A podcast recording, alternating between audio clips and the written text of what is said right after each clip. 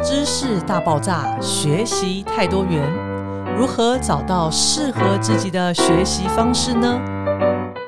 今天让我们和法师聊一聊，打造一个完全属于自己的学识地图，翻转未来的人生吧。Hello，各位听众朋友，大家好，我是主持人咪咪。今天呢，呃，又要再一次的呃欢呼我们岩本法师来到我们节目现场。嗨，咪咪你好。哇，法师，我们已经来到了第四集，感谢法师这个四集呃带着我们呃讨论了非常多的话题耶。对啊，我觉得每次都收获满满。我自己都跟你学到很多哦，不敢不敢。我想呢，我在法师的分享里头，我也有获得非常多的收获。因为我们岩本法师呢，呃，是我们的教联会的负责的执事的法师之外，听说法师有新的执事哎。对，我在文理学院生命教育学程硕士班，我开了一门课，叫做。幸福社会学哇，所以我现在很有荣幸跟教授对话。呃，这个呃，岩本法师教授您好。呃，这个学生我呢也刚入学一个月啊，才刚考上博士班，所以先跟这个教授您问声好，老师好。嗯，明明我相信你没问题的。不，我一定要跟法师哦，这个好好的这个请益一下，因为你知道，天呐，呃，我想呃进到校园啊，因为我们很长时间呃工作嘛，那进到校园确实是一个重新的开始。法师，你是怎么有办法在博士班过关呢？这一点的话，我可以跟你分享，这可能你也博念博士班有一点帮助。我觉得博士班的训练。我体验到的就是，它是训练一个逻辑思考的过程。我的老师他从来没有给我一个方向，说你应该怎么走。但是他每一次的跟我的开会，他一定会问我一个问题。他问我说：“你觉得你的论点是不是合理？”啊，他一直跟我说，他的标准就是合不合理。所以他说，只要你的论点合理的情况下，你怎么做都行。哦，所以这是一个很重要的核心，对，就是那个逻辑，逻辑的推论很重要。哦，好。感谢法师已经给我就是呃作为这个新进的这个博士生哦一个很重要的一个方向哦。那但是当然我也很好奇，因为你知道法师一路这个学习，从大学毕业到研究所到博士班，法师的动力是什么？而且法师选择了一个社会学，其实算是一个相形之下，它是一个比较算是不能讲冷门哦，但是确实相形一些比较主流的一些呃科系来讲，呃，我很好奇到底什么动力。呃，让法师一路啊，就是念到博士班，然后同时又选了这样子的一个社会学习作为你的一个呃学习历程。想念博士是因为我对于抽象思考有一种热情，我觉得沉浸在这种思思想，还有在观察一些事物去找答案这个过程，我觉得我很有兴趣，我很喜欢花时间投入在里面。哦，法师的这一点我也要回应一下法师啊，因为我在念的是呃台北艺术大学嘛，就是呃我们的文呃文化资产与艺术创新。那我发现了法师刚刚谈到抽象思考跟那种那种心境，我觉得，哎，法师，我发现到虽然我不是念社会学，不过我我在呃艺术领域里头，我觉得会使我呃就是说很想要继续再深究学习，确实也是呃跟法师很像哎。哦，对啊，因为这个面向就是要想办法去整合啊，把很多相关的东西找出一个顺序，嗯，一个顺序，然后可以讲出一个道理。嗯，我觉得这个我很有兴趣。哇哦，所以法师呃很热爱这样子的一种深入学问的这种感受。嗯，那但是总是会有一些生命当中会有一些呃事件，或者是也许是呃某个原因啊，促使了法师继续呃往这个方向前进。我选择社会学是是因为社会学的本质基本上它是要去挖掘出日常生活的现象的背后的一些运作的一些逻辑啊。然后社会学其实很很大面向其实是要为一些我们看不见的这种不公平不正义的一些事情做发声。嗯，因为因为其实照日常生活的运作，这些声音都听不见，可是。它的发生一定有它的原因，所以社会学家就是要去找出为什么一个事情，就是这些人在受苦，一定有它的原因。我们就是把它的原因做个整理，然后是去告诉大家，就是这件事情为什么发生，然后可以做一些什么调整。我觉得这个东西对于一个现象的观察，然后去了解生活面向超出我很多之外，可是我觉得就是看着他们的生命历程，我就是觉得有一种想要去了解、去接触的一个动力。哦，哇！所以法师，我这样谈，我也在想，呃，因为确实，因为我想，对我来讲，我倒不是为了要去呃拥有一个所谓的博士的学位，而是因为像法师，我一路我的学习，呃，就是非常辛苦嘛。那所以，呃，我会突然觉得说，诶，如果那艺术教育对于我的启发很深。我在呃高中以前，我的我都是最后一名毕业的哈，就是成绩很差这样。那但是我当我接触到艺术教育的时候，我发现到我被启发了。所以这一路的过程当中，确实就是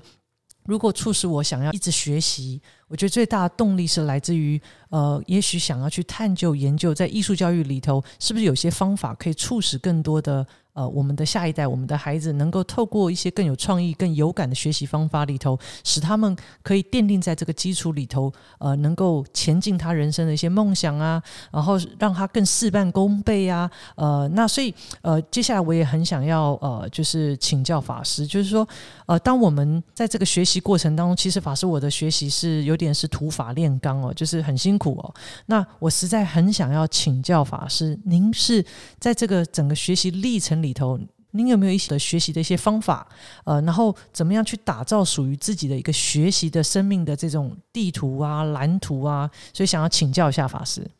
好的，我自己有三个自己觉得很好用，每次都用起来都会帮助我，就是度过很多的难关的方法。第一个就是当我去设定一个主题，或者说我想要找一个方向去。做探讨研究的时候，我一定是跨学科的方向来去理解这个问题。哇！我发现，因为单一个学科它就必定有它的看事情角度的局限，所以我们必须借由不同的学科来去补足它的它的这个缺陷，然后借由不同面向的学科的视角，就会帮助我在这个学科找到一个突破点，然后就会。有一个很有趣的一个一个问题出来，帮助我发现这个现象背后是怎么运作的，所以这个就是跨学科的一个探索，这是我一个其中的第一个吧。OK，哇，法师，我觉得法师这个分享很重要，因为法师您知道，呃，一零八课纲哦，就是教育改革，那呃，他一直在谈第一个就是说我们要多元学习，多元学习。然后更重要的一件事情是我们很多老师他们必须得要跨领域的共备一些课程，呃，所以透过这样子的过程里头，好像也回应法师刚刚谈到，就是透过一种跨学科的某一种整合的过程当中，反而能够使法师就是在您所学专业里头更深入，甚至可以有一些突破的可能。对，没有错。我觉得这个东西，我也从我的指导老师身上也学习到，因为他本身就是一个跨学科的一个专案计划的一个负责人。嗯哼，他创了一个研究中心，那个研究中心有从医学背景、科学背景的，然后哲学，然后社会科学背景的，然后大家一起对一个问题进行讨论。是，我觉得那个东西很有趣，是，就看到很多不同的面向去切入，然后觉得哦，这个东西原来这么有趣。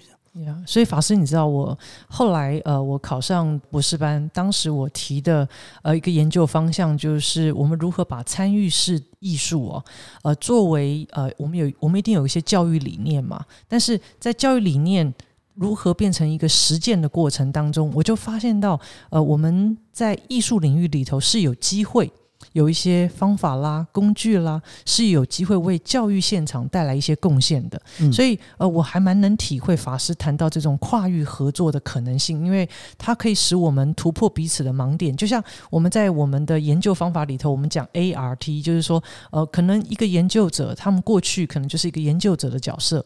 那现在我们要具备。呃，有艺术家的角色，然后也有所谓的呃所谓教学者的角色。透过这三个角色，不断的去呃从实物到理论过程当中，不断的对话，不断的呃去深入的过程当中，我们有机会再找到更多新的可能性、创新创意的可能性。那这又回应刚刚法师谈到这个跨域的这个整合，这个我很有感。而而那我现在也还在学习中，所以哇，我觉得法师的分享也促使了我觉得更有信心哦，就是可以再继续的从这种跨学科的方式来进行学习。对，因为我可以预言你博士班已经念得很好。哦天哪，法师，你知道你的祝福对我来讲有多重要啊！我要流泪，谢谢法师，你掌握了精髓了。哇哦，所以呃还可以了哈，这个博士生还算受教了哈。OK OK，那这样我要再请教法师哦，就是说刚刚法师谈到三个嘛，那第二个学习方法是什么？第二个学习方法就是我的一个学习的一个习惯，就是因为走学术这条路一定会遇到很多的的呃关卡。当我遇到这个关卡的时候，我的处理方式就是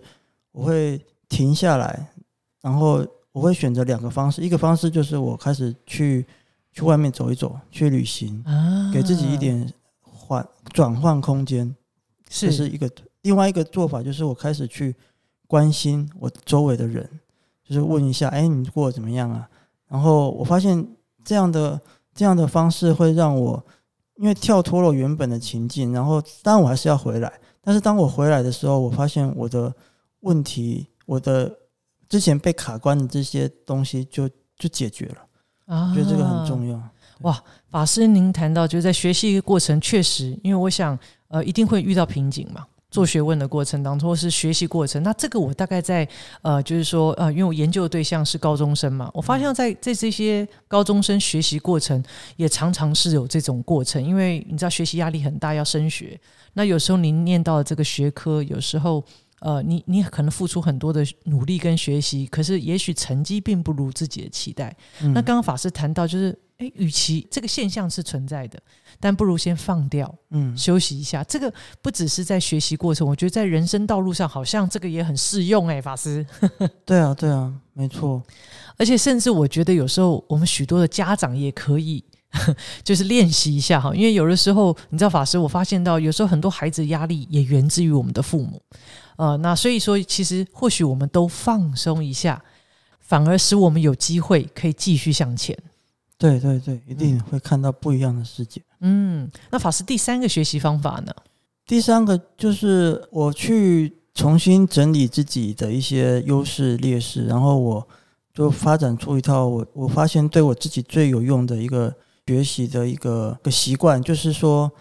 我发现对一个事情，不管是考试或者是什么样的一个做一件事情，我通常。准备大概都会超过过度练习那种感觉，就是说我比如说百分之百就的力量去做一件事情，我都会要求自己到百分之一百二十的那个力量。然后当我这样做的时候，我实际上场的时候，我就会很有信心，我就是感觉就是好像可以游刃有余的去做我该做的事情。那这个是奠基在我反省我自己的生命历程。我发现，其实我在出国之前的生命，我遇到一些重大关卡，比如说联考啊，或是说大学毕业这种研究所考试，或是什么出国考试，这些我其实都是失败的。那我发现到，其实就是因为我当时的我是，就是有一种远大的目标，可是我的执行力都不够，可能就到百分之八十，觉得哎这样可以了。实际上场发现。啊天哪，怎么这么多不够？怎么这边都没有准备到？然后后来我发现我不是这种人，就是说我一定要很努力的超过那个准备的量，然后再去上场，就是很不一样。所以我出国之后的一个的学习态度就整个转变，发现后来就就顺很多。当然也都很辛苦，但是但是至少我在事件发生，比如说我的口试论文、论文口试啊，或者说什么什么各种面试，大概。这样的态度下，就是可以可以过关的啊！我觉得刚刚法师的分享，倒给我一个很深的提醒，就是要做好充分的准备。嗯，就是可能更多的事前的准备啊，research 啊，然后研究啊，就是让自己能够在表现上面可以如呃自己的一些期待。那其实相对的是要付出更多的心力跟学习的过程。嗯，那没有捷径可操哈。对，那但法师刚刚谈到一点，我觉得很特别，是法师会对自己会有所谓优势或者是呃优劣势的一个分析。法师要不要来稍微谈一下这个部分？这算不算是一个认识自我的一个过程？是啊，这个就是我学习佛法的一个最大的的收获，就是借由学佛，特别是禅修的训练，培养我对于自己身心的觉照能力。我重新的去了解自己的优点跟缺点，慢慢的确定自己在哪个面向上的发挥是比较好的，然后可以继续努力；比较弱的可以去做调整。因为我很坦然的去看待自己的每个状态，所以我就就真实的去做一些改变，那发现是有用的。那其实这是借由禅修的训这个绝招，然后去对自己的身心有更多的的了解。嗯，所以其实法师，我觉得学习的过程当中很重要一件事情啊，当然有一些很聪明的人，他真的是他好像就自然而然他就是很会读书，确实还是会有这样子的生命啊。但有更多的时候，我们其实是呃在学习的过程当中，其实是在学习如何学习。所以如果有机会在学习的过程当中充分的去认识自己。这个过程也更有助于学习的成长。是啊，是啊，你就可以找到自己，知道自己适合什么，然后怎么样去去更深入的去做你想做的事情。嗯，呃，因为刚刚听法师谈，法师有出国过啊？对啊，我在英国拿博士的。呃，是，所以法师是在英国拿博士。那法师您是大学呃毕业后就出国，还是研究所毕业后出国啊？我是大学毕业。没有考上研究所啊，然后也没有，也也是当时出国也也是不顺利，所以就去工作。工作一年后就开始准备出国，所以从大学毕业到实际出国经历了三年。嗯哼哼，那法师我就很好奇，那法师您在呃，因为台湾这样子的学习环境，而后到了国外学习环境，对法师来讲是否有一些呃冲击？然后而后带给法师另外一个学习的视野？我到国外最大的一个感受就是，因为我去一个讲英语的国家，是是，我发现其实我个程度跟我遇到的这些研究所，因为我去一开始念硕士班，这些硕士班的不同国家的这些学生啊，我程度不属他们，嗯哼，但是我就不会表达，所以我就发现英语很重要，英文很重要，所以我就一开始前半年我其实花很多时，就算是。闭关的方式来加强我的英文能力，特别是写作能力，因为是大部分我们硕士班就是靠写作来评分。是我发现我真的是写不出来，写不出来，讲也讲不太出来，所以这个英文的提升，我就是当时我的第一要务。是，然后我发现这个很重要。嗯，所以法师在出国之后，其实呃也是很充分的去看到，第一个是。呃，自己擅长的就是深入的部分，以及还需要加强部分，所以更面对自己还需要加强部分，然后全力以赴哦。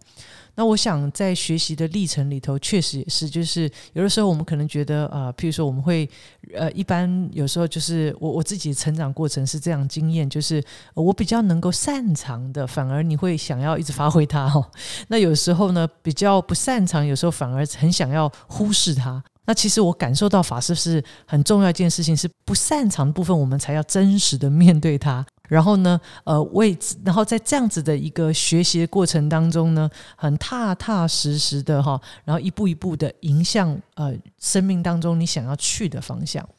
对对对，我觉得这个很重要。然后我我想补充一点，就是刚才你问那个问题啊，就是对于出国后发现到的一些不一样，我觉得。国外的老师跟台湾的老师有点不太一样，是我接触到国外的老师，他们都会期待学生主动，嗯，而主动的问他们，问他们去主动学习，是。他们就是都是被动的，他们就期待你能主动，是，所以如果这个学生不主动，就会就蛮惨的，就是说你在学习上就会遇到很多阻力啊，所以是那个主动学习的能力，我觉得国外的老师。国外的学生会有这样的特质，他们会去主动的挖掘问题的一些状态面向。嗯，不过法师，您说的真好。这我想这也是一零八课纲哈一直在谈自主学习。嗯，就是说，呃，也或许在过去台湾的教育确实呃会是比较齐平式的教育方法。那因为升学为导向，所以很多的时候就还是比较填鸭式。那确实我发现到，像我自己在呃跟学生互动过程里头，呃，学生的主动性确实比较没有那么主动，所以呃，或许。也不是我们的学生的问题，而是我们在引导者也要改变，就是我们如何呃能够引发我们的学生哦，能够更自主的愿意去做这些学习的过程。所以呃，我想呃，不管从法师的这个学习历程，或是法师的呃在学习历程里头所看、所闻、所见哈。我其实还有一个觉得很想请教法师的，就当法师拿到博士学位，那很多人好不容易千辛万苦拿到博士学位，呃，要不就是进入大学任教啊，要不就是可以去找到一个呃研究机构的一些工作啊，继续做研究啊，然后呃，或者是就是可能在某一些公司行号任职啊等等。但法师，您拿到博士学位后，你却选择了出家。那我真的很很想要请教法师，是什么样的一个呃生命历程，是什么样的原因，让法师在生命这个阶段做了一个这么重大的人生决定？好，诶，这个问题我并不是在拿到博士学位，就是说我想出家，开始有这个动机要出家，是在我写硕士论文的的那个暑假哦，这样那个是在念博士之前，嗯哼哼哼，那个时候的。因为从小我就是刚刚聊过，我是喜欢抽象思考的这种这样的一个特质，然后喜欢当教授这样的一个职业是，然后我又自己自视蛮高，就说我想要跟好老师，然后念好学校，是未来写出一本这个好伟大的著作，这样这是我的人生梦想。然后我就，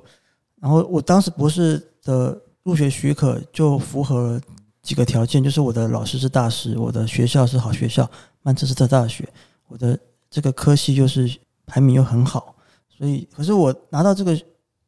入学许可，我发现我居然没有感觉，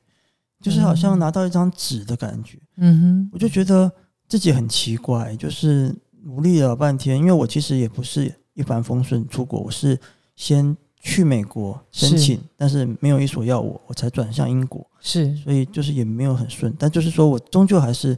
有这个机会了，但是我没感觉，我就问自己我要什么？我的人生真的是要走学术吗？嗯，我给自己的答案，我发现我要找的是一个快乐的感觉。我的人生那个快乐感觉，我最快乐的时候是在帮助别人的时候，自己最快乐，看着别人快乐，我快乐，是这种感觉。我发，我自己整理当时的生命经验，发现这个。出现在我当义工去帮助别人的时候，是我就想，什么样的职业能够让我这一生都在有这个快乐呢？我就发现当法师有，嗯因为当法师就是把我们的生命就奉献给众生，然后就是分享佛法的好，帮助他们能够有的离苦得乐，能够更好的生活。然后我确立的一点是我喜欢走进人群。我发现我不是一个喜欢关起来在研究室写论文的一个人，所以当法师，我理解的法师就是要走进人群，跟大家了解大家的需求，给予大家最好的佛法的知见观念。所以我后来就决定要出家了。哇，很多人汲汲营营在追求，不管是呃这个学历啊，啊或者在职场上的抬头啊。但是最终是什么？就是是否快乐？当你追到了这些东西之后呢？嗯，所以我想透过法师刚刚的分享，也给我很大的启发。那当然，这也要我要问问我自己，就是我为何要考博士班啊？那当然，我的初衷我很清楚，真的是呃，不是为了要去追求这个学历哦，而是因为我觉得第一个我还想要再学习，觉得自己不够了；第二个部分是呃，很希望我的研究跟学习可以为更多生命呃带来。更好的学习方法，呃，然后我们可以一起成长。那因为伴随整个疫情的因缘，我就发现到我们的下一代需要比我们更有创造力，比我们更有解决问题的能力。所以，呃，这或许，呃，如果不是因为这个疫情，我想不会加快。呃，我希望我可以提升，甚至把艺术教育带给我的影响，很期盼可以透过研究，可以跟更多的孩子分享。所以，呃，今天呃，在法师的分享也引发了我更深层的：为何我要学习？为何呃我要不断的自我提升？呃，如果只为自己不会快乐，如果我们能够是因众生。为了众生，那我相确实法师这个力量是使我不断的想要自我提升前进的一个很重要的动力哦。就从你自己学习的过程当中，你有没有什么建议哦，可以给我们的家长啊，或是给我们一些同学？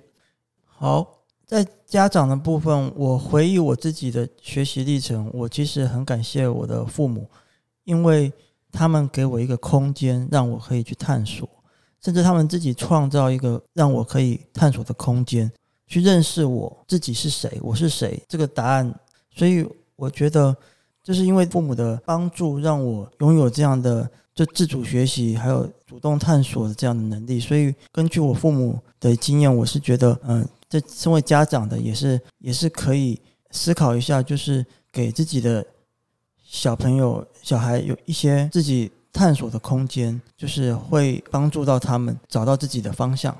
法师，您谈到这个话题哦，让我忍不住想起呃一个呃在做这个环境议题的一个纪录片导演柯金元导演，他有一个作品叫《余生共游》哈。他那里面的故事是这样，就是呃因为台湾呃早期都有很多金沙嘛哈，那在好像二零一四年吧，就是我们在呃屏东的这个水族馆里头最后一个豆腐沙。后来被呃，就是呃放到大海啊，因为他在呃水族馆已经待了很长一段时间。那后来在环保人士的共同努力之下，那他们那么这时候就是说，在好像一十年，那就带着这一这个台湾最后一个呃豆腐鲨来到了这个海岸边释放的过程当中呢，隔天就看到这个豆腐鲨又游回到岸边，而且它游的这个路径啊，就是水族馆的呃大小啊。在这个过程当中，那因为当时环保人士很害怕，呃，他会搁浅，所以会会身亡嘛，哈，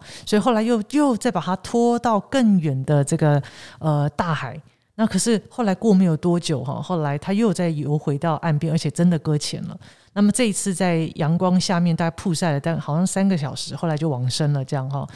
呃，我在那个纪录片的那个桥段里头，我很有感，就是说。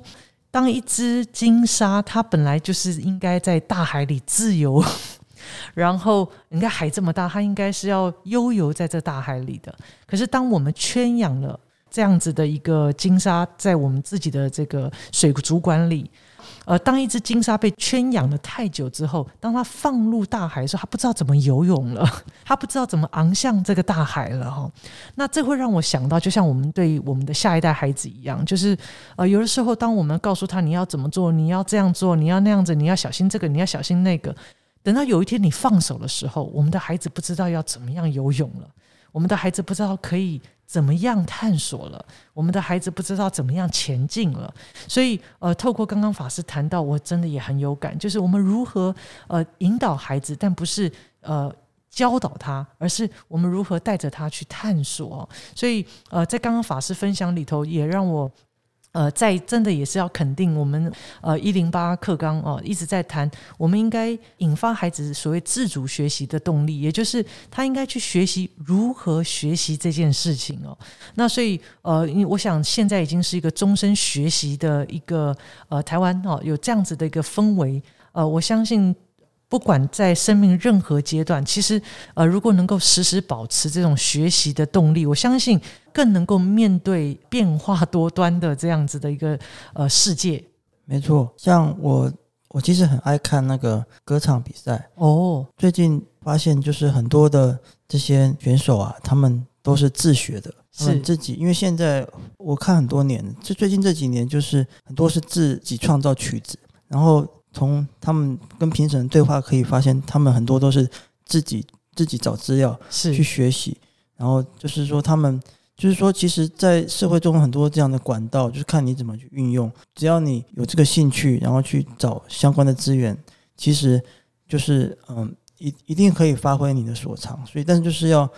主动的去去寻找，其实都有这样的资源在，就看你怎么用。是是，而且尤其法师现在事实上，呃，就是我们有很多的平台嘛，很多的资讯是非常的，呃，就是你上网啊去找啊，就可以找到很多人分享经验、学习的方法。所以我想，我们确实已经来到一个很不一样的世代，跟过去比较不同。是现在我们有很多的资讯是呃。透明开放的，所以如果我们能够保有不断学习的动力，事实上我们可以真的可以拥有很多的专才。嗯，对，真的。而且就像法师谈的，其实，在我们各行各业，其实都有各领域的博士啊。他未必是一定是学士上的博士，但是呃，在各行各业里头都有非常顶尖的这个专业人士，那也是非常值得我们去学习的。嗯，对。嗯，而且尤其我觉得法师今天特别谈到，就是说，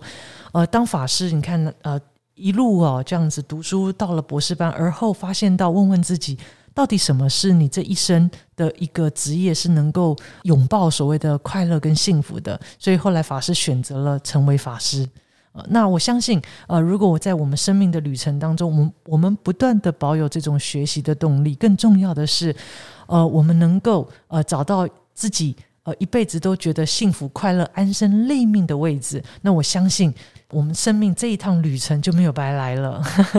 对啊，没有错，因为只要你往这方面去走，你在各行各业都可以找到你的幸福，也可以给别人快乐与幸福。真的，所以再一次的感谢岩本法师今天为我们带来的分享。谢谢咪咪。哇，这个我们一起呃跟法师呃法师，你看今天是第四集了哈。呃，我们其实有非常不同面向，而且有不同角度切入的一些观点。那么呃，透过法师生命的历练跟佛法的结合，呃，有了很深沉的对话。很期盼呃有机会未来再继续邀请法师来到我们的无聊有聊哦。好的，没问题。当然呢，我也要预告一下，我们下一集呢，呃，会是由我们儿童绘本《最酷的小鸟》礼物的这个呃作者，我们的长灯法师，呃，要来和我们开启下一个阶段的分享哦。所以再一次呢，呃，邀请我们所有听众朋友，如果您有兴趣的话呢，一定要继续收听哦。那如果您喜欢我们今天的节目，欢迎订阅《心里有鬼》的节目。